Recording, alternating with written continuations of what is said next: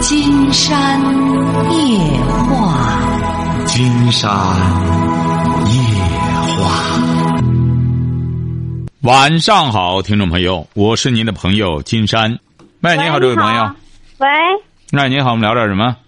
啊，我啊，我天天听你的节目，你知道吗？我是北京的嘛，我每次都拿我的手机给你录音，录音反复、反复、反复听，因为我、哦我今年四十二岁了，我们家孩子十二岁，学习不算是太好。啊我想呢，学学习以后了，我我想学习，因为我十二岁吧，没上过学，就光会写自己的名字。嗯我那意思啥意思？就是学会了哈，最起码的，嗯、上哪儿去，最起码那个印字儿啊，你吗？嗯完了，我这一段吧，从四月份以后了，我听你的节目以后了，你就是每个节目都说啊，人家大人呐、是谁是任何人都想多学习哈。对完了，你就启发我，完我就学，学学学学的吧哈，就东当三里事儿不知道。是啊学完了以后了，很长时间了，哎呀，这字我那么熟悉呢，呃这是什么字？就开始懵了。完了，我现在呢在学，正在学什么？学那个就拼音字母。是啊，你四十二岁，现在学完全来得及。啊，我觉得应该来得及，因为我们家孩子十二岁，你想想，嗯他十二岁，你说您是儿子还是女？您是儿子还是女儿你说你？说儿子还是女儿？男孩儿，男孩儿哈，儿子十二岁。嗯嗯，你可以，青山觉得最好的方法，您就让您儿子教你就成。嗯，儿子教我，哎，我儿子教我，我儿子有的时候前吧，他要说我写的不对了哈，因为我比较这个着急，我的性子急，东北人就着急，你知道吗？嗯完了，他说：“妈妈，你不应该这么写，你应该是那个笔划要是呃要比较正确一点的，慢一点的，带勾的什么的。”我就是急了，就写的比较就是说那个那个写的不规范的嘛。完，他就指点我。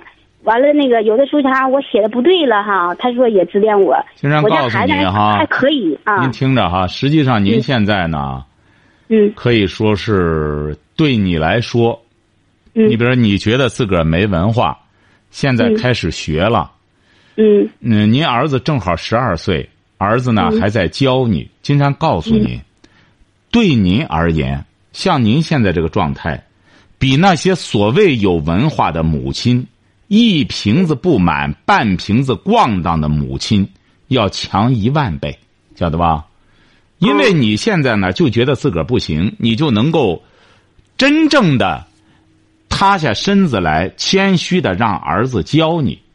那么，儿子在教你的过程中，实际上他也在巩固他自己所学的知识，晓得吧？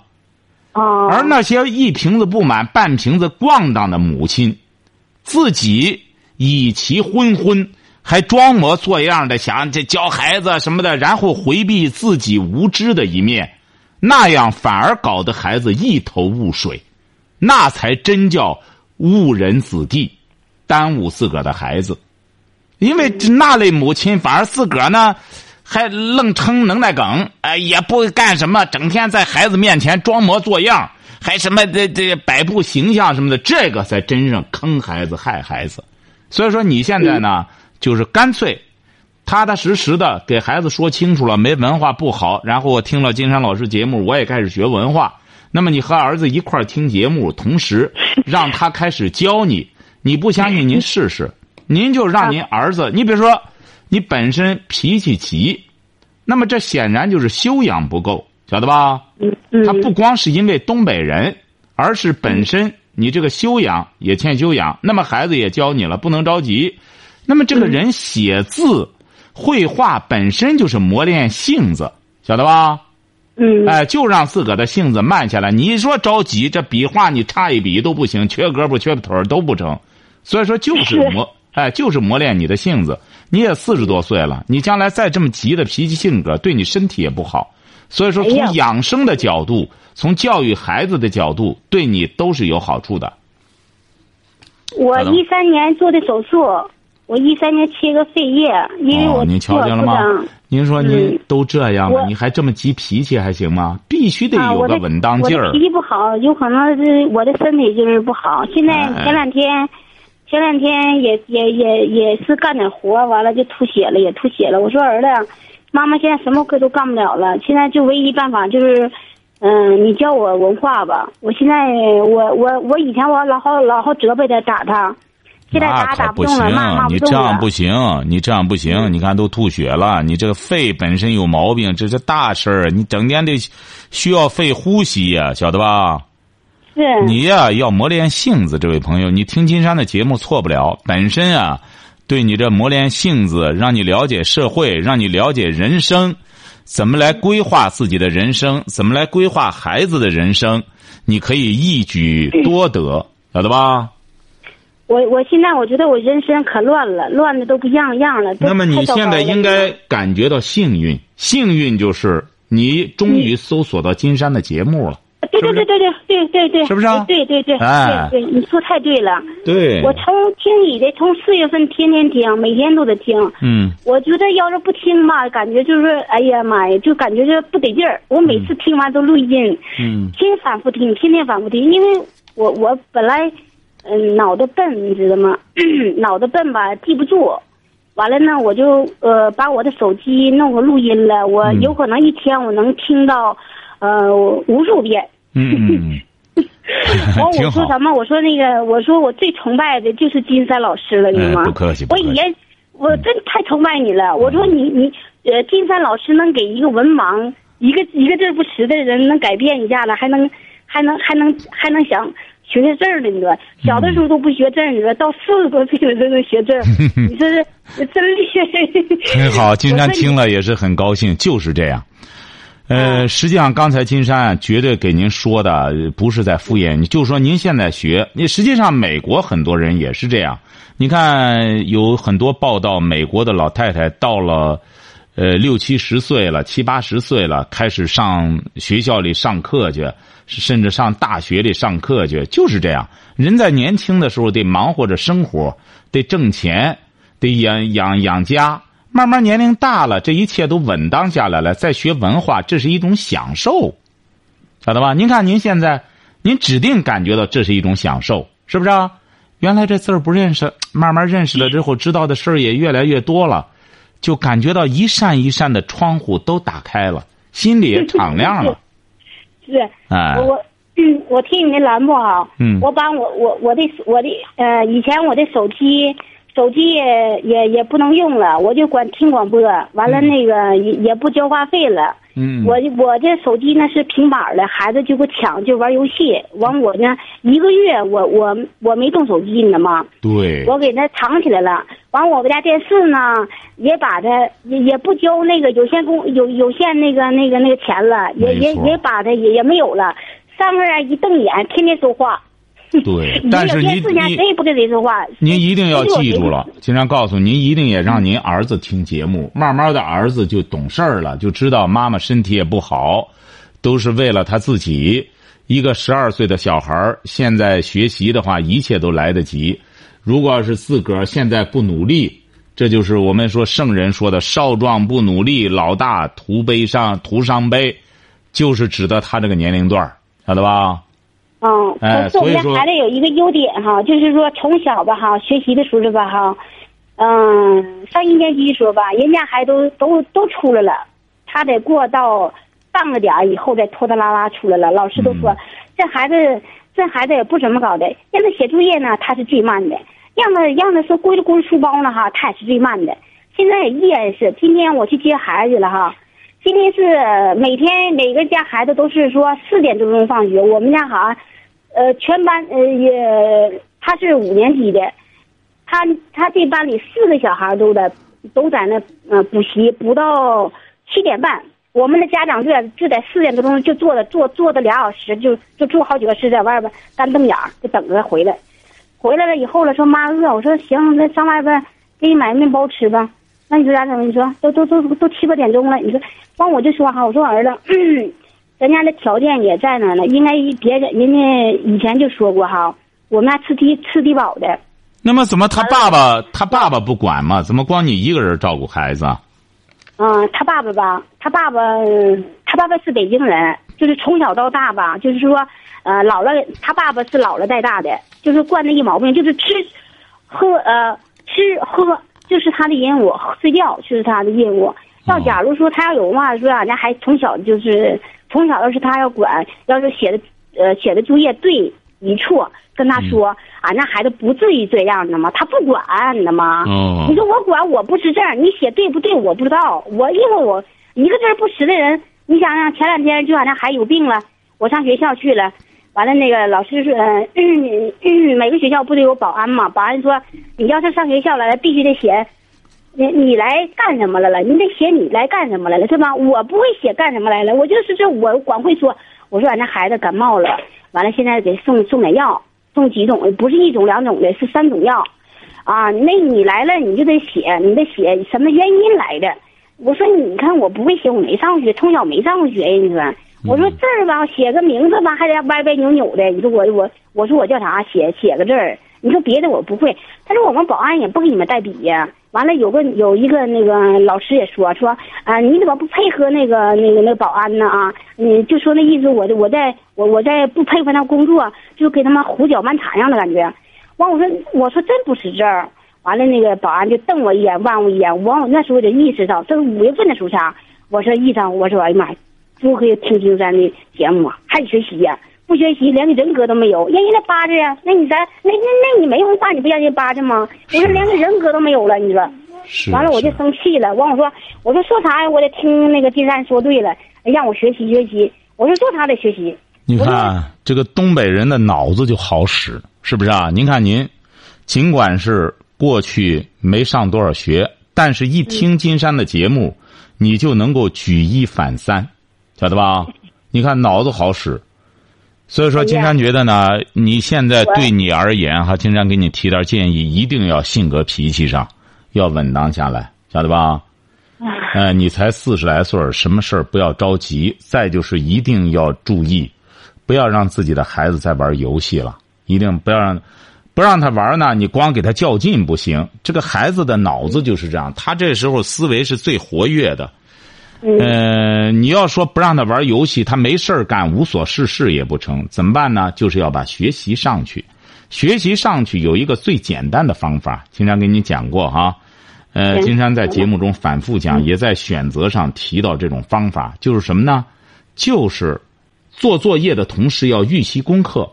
像您的儿子，他只要是不玩游戏了，他慢慢慢慢的，你让他这个兴趣培养成什么呢？给你讲课。给你上课，礼拜六、礼拜天就让他给你上课。你呢，干脆就买那个小学课本儿，从小学让他开始教你。买了一年级的，昨天买的，昨天买的。哎，对。一年级的。你买了之后，这个人啊，说白了都有上台演讲的欲望。现在只是很多孩子呢，他不是班干部，他就没有这个机会，晓得吧？你如果在家里慢慢给他这个机会的话，哎。他慢慢培养起这种兴趣来之后，他也会，你比如他先由开始教你，慢慢的他就能够培养登台讲话的能力。你这也是可以举一反三，晓得吧？哦。哎，所以说，呃，记住了哈，你从养生的角度讲，你这个吐血什么的要注意了，你就已经缺一个肺了。所以说，一定要注意性格脾气的历练哈。有什么事儿，我们可以随时交流，好不好？嗯，好，谢谢老师。好，再见。可是，嗯，好，再见，再见，老师。好。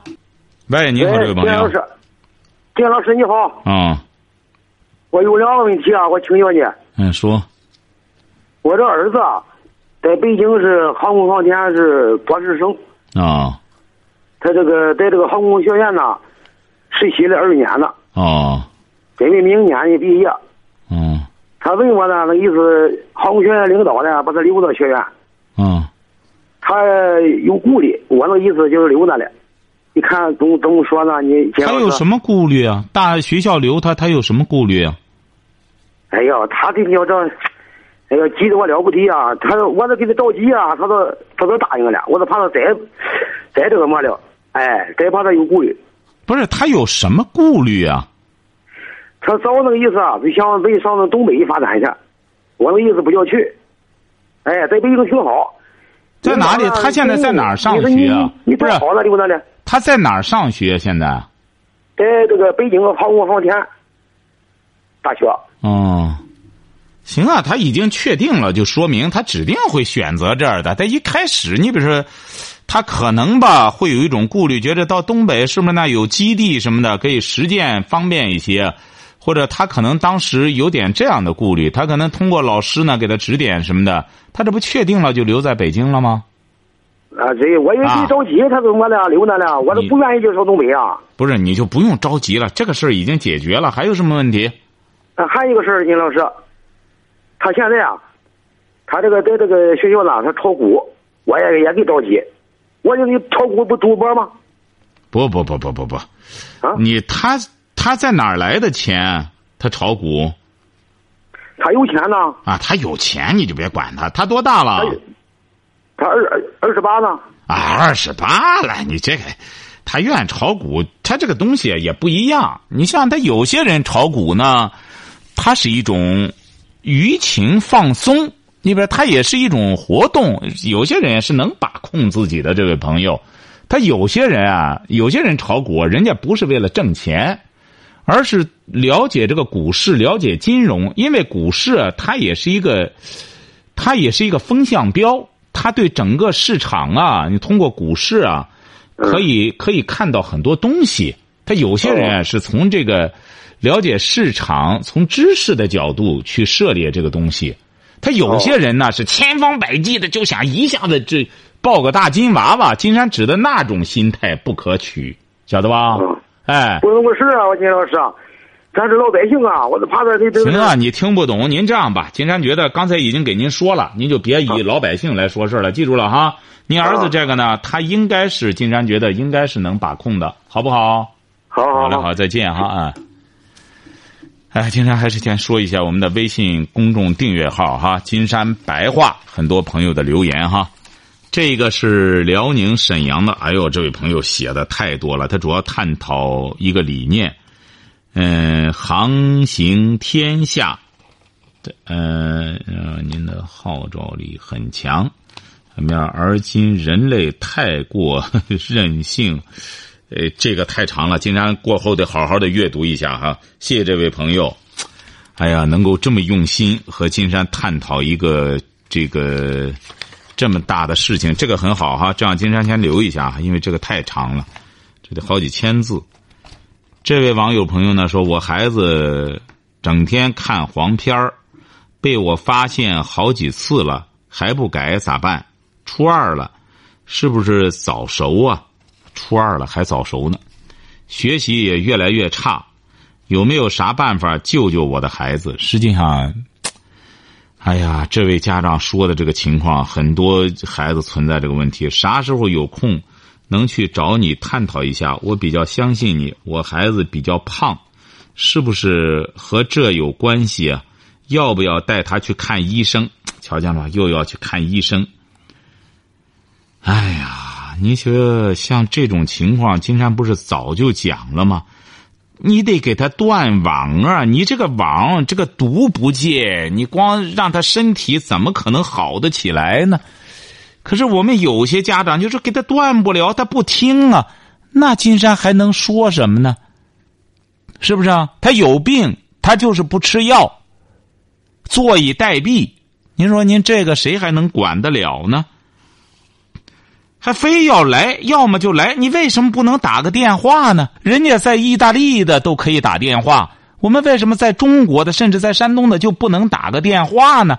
要么就得跑到台里来，要么就电话打不通。金山就邪性了，人家意大利的能打通，你怎么打不通呢？这就是个能力问题。金山觉得，如果要是电话都打不通的话，那不要教育孩子了。你这个电话尽管是一个号码，它实际上是好几部电话。你耐下性子打电话，既然孩子都这样了，你都耐不下性子的话，那金山也没没没无能为力了哈。嗯，这个叫生活的朋友说：“金山老师您好，现在我这儿的学校小学老师在电脑上叫孩子做作业，没有电脑的让买，做不完还挨罚，孩子在电脑上玩游戏，老师您说咋办？您得问他老师哈。”金山就觉得您得问他老师，金山也不知道。我们现在微信订阅号上有些朋友啊，你写东西的时候一定要写清楚，您是哪儿的？您这样笼统的说，金山也不了解。就为这个问题，金山在节目上曾经专门做过一个专题的探讨，有很多老师、在校的老师，包括还有教育部门的有关领导说了，没有说强迫孩子要买电脑，在电脑上做作业，没有这样。所以说，金山不了解这一位是哪里的哈，或者说。要是老师真这样了，您得看一看那个电脑，老师要买谁的？是不是非得买他的？孤独之人说了：“金老师，我按你的做人标准做了，我觉得有点什么人生的方向指向哪里？女人难道干女人难道干事业难吗？我父母年龄大了，父亲重病，我姐妹三个，大姐由于。”近年来至今，大姐因为也不知道信了什么教，离家近一年了，至今没有音信。信了个教，结果出去就不回家了。父亲想见她，我该怎么办？嗯，我是一个普通女人，母亲被父亲抛弃，和两个姐姐在不到六岁那年随母亲改嫁，一个大母亲八岁的继父，不知怎的。心中总有个打不开的结，这样的家庭塑造老是喜欢像父亲似的男人，这样的心理正常吗？我老公比我大九岁，但总吵架，你能给我分析吗？能分析，记住了哈。我们有些朋友记住了，这都不是年龄的问题，这都是文化的问题。我们现在有很多人啊，就是回避文化。老要么拿着，是不是年龄差距啊？是不是我们不是一个地方的差距啊？是不是这个我这个有什么恋父情节呀？什么拿这些说事儿？实际上都是一个文化的背景，说的更直白一点，无知造成的。为什么？你看我们现在很多文章也是这样，都回避一个什么呢？受教育背景。你回避这个受教育背景啊，有些问题就很难判断了。你比如说，像他这个家庭，你看出现这些问题，姐姐，结果是要信了个什么教，出去了，整个找不着人了。这边也是离婚了，离婚真是离婚很正常啊，结婚就有离婚呢。你看，最终都归到什么呢？就找这些理由，找这些借口。金山在博客上，在微博上，包括在微信公众订阅号上，都谈到了说，聪明的人。他会不必艰难，不必吃苦，自己垒台阶，垒着台阶，一步一步一步的往高处攀登。哎，你看，这就叫聪明的人。哎，他垒着台阶，不断的人往高处走嘛。人往高处走，怎么走啊？不是孙悟空一个跟头就上上南天门了。他得自己垒台阶，这就需要搬石头、搬砖，慢慢往高处走。而愚蠢的人，他会找台阶下，哎，总是能找个鞋垫台阶往下滑。哎，他就他认为自己很聪明，他看着人家那聪明的人，不断的垒着台阶往上走，他就一看，哎呦，你看他也不嫌累，他自己就往下出力，哎，这就是愚蠢的人。他找台阶只要找个台阶他就下去，给自个儿找个借口。实际上，这种现象，金山觉得《庄子》里边的那个吃喝吃喝冤处，就是在讲了这么一个故事。哎，大鹏展翅，哎呀，这个两翼蔽日，他一展翅，整个太阳都被遮住了，奋飞一飞就是几万里，就是这个鹏鸟。大鹏鸟，哎，这个冤雏鸟，它就叫冤雏鸟，实际上就指的那个大鹏，展翅飞翔，整个遮天蔽日，一奋飞就是几万几万里就下去了。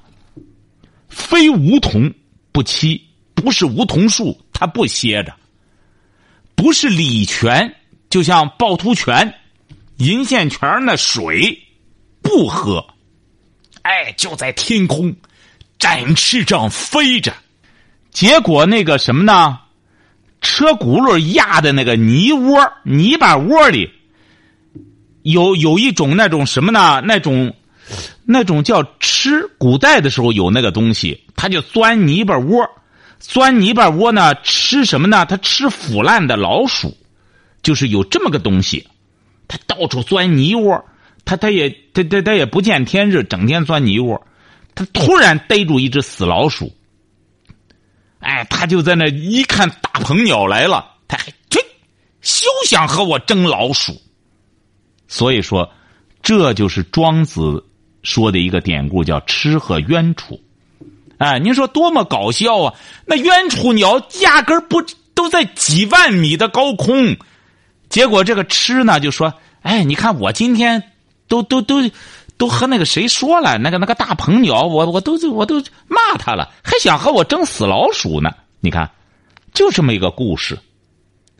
实际上，我们生活中就有这样的人。说白了，人家和他说白了，离着几万米、几万公里的事他在那里对人家说三道四，还认为你看我了不起吧？我说他呢，我数落他呢。你看，就这个。喂，你好，这位朋友。哎，你好，金山老师。那我们聊点什么？嗯，我想咨询一下，就是我是呃留在济南呢，还是回老家呢？因为我现在已经毕业，工作已经快三年了。什么毕业？什么毕业？呃，我是本科。本科毕业一年了。呃，我一二年毕业的，这是一五年，快三年了。啊，你在济南干嘛呢？因为我老家是那个山西的。你家是山西的？你现在在哪儿工作呢？我现在在那个槐荫区这边。快到你干什么呢？你是干嘛的呢？呃，我是干那个建筑行业，干建筑的。干预算吗？啊，预算还有资料。嗯，那您说吧，面临什么选择？嗯，因为我现在今年是我是二十六了，然后也一直没有对象，然后家里呢是想让我回老家呢，因为我这边也没有什么亲戚之类的。我现在也犹豫是该回去呢，还是在济南。那就回去吧。一个女孩子呢，家都在那边，回去之后，像您干这个，在哪儿都能干。你既然是又考虑到又成家，再离家近点还有个帮手的话，你回去不就得了吗？现在你又没有说，又没在这边安家。对，然后可能就是说这几年这个建筑行业也不是多么景气吧。然后那这不正好吗？它不景气，你这不正好回去之后还可以再再这选择一下职业吗？是不是啊？哦，我也想着，我就一直干这个预算啊，这或者资料这一块儿，我觉得也挺好。啊，对呀，你回去也可以干，回去也有这全全国都有这工作。哦，哎，所以说，然后就是毕业在济南待了三年了，觉得反正我今从那个大上大学的时候就开始听你的节目，听到现在一直没给你打过电话，今天好不容易给你打通了。很好，经常觉得你现在就是回到山西之后也可以听节目，因为有不少山西的朋友他通过网络收听节目。经常是觉得你一个女孩子吧，现在正好还在这边没交朋友，家里那边呢，你家都在山西的话。山西很好，所以说回去之后呢，你要在这边，你比如说有自己的爱情或者干什么的话，其实觉得也挺好。但是你自己呢，在这边又没有选择上合适的，你不妨这样也可以。你一方面呢做好回去的准备，一方面呢，既然想找朋友了，在这边也找，在那边也找。你要喜欢这个城市，或者说我觉得比回去好。那么你就努力在这个城市待下来。你要说两边都可以的话，金山觉得那就不如回到家乡去。哦，我现在也是很犹豫。我想着以后如果父母年龄大了的话，还是留在他们身边近点。你姊妹几个？哦，我还有一个哥哥。啊，就是啊，你还是离着父母近点好啊。又不是说这边有特殊的嗯事业，或者说我的确离不开。那这样的话，回去一家人团聚多好呢。对，反正这边事业也一般，然后也没有男朋友。本来嗯毕业的时候想着是留在济南的，但是一直也没找到合适的。嗯。现在就很犹豫，是回去呢，还是在这儿？这个无需有犹豫，就完全可以回去。回去之后，呃，先从这边干着的同时，再和那边的单位开始联系，慢慢的看看能不能找到自己合适的工作。这样就是从这边直接过去到那边工作就行了。你一个大学本科毕业，应该找工作不难，好吗？行，还还有一个问题，金老师，就是嗯我一个朋友，他是干那个投资理财这一块儿，你觉得这个有可能是传销传销吗？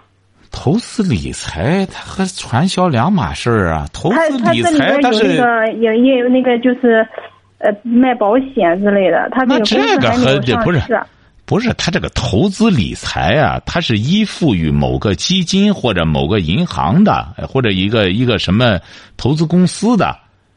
呃，哦他那个理财的那些约定啊，他都有都得有那个，他和这个传销啊，它应该应该不是一码事儿。就是说害怕万一这个钱投进去了以后，到时候取不出。他要去投资啊，他要去投资理财啊。呃，他现在干的这一行，他就他的工作就是他怎么还钱投进去呢？不是这个东西就是这样，他干这个东西，金山讲过，你说卖保险也是这样，你得搞清楚你卖保险的那个单位能不能给你承担责任，因为金山了解到现在很多卖保险的都是卖保险的这个人在签字儿，他在给人家承诺一些东西，哦。哎，你那就不行，你承诺你得后边有保险公司承诺。哦哎，你承诺了，你能给人家兑现吗？你不愿意干了之后，你走了，那人家不得到处找你啊？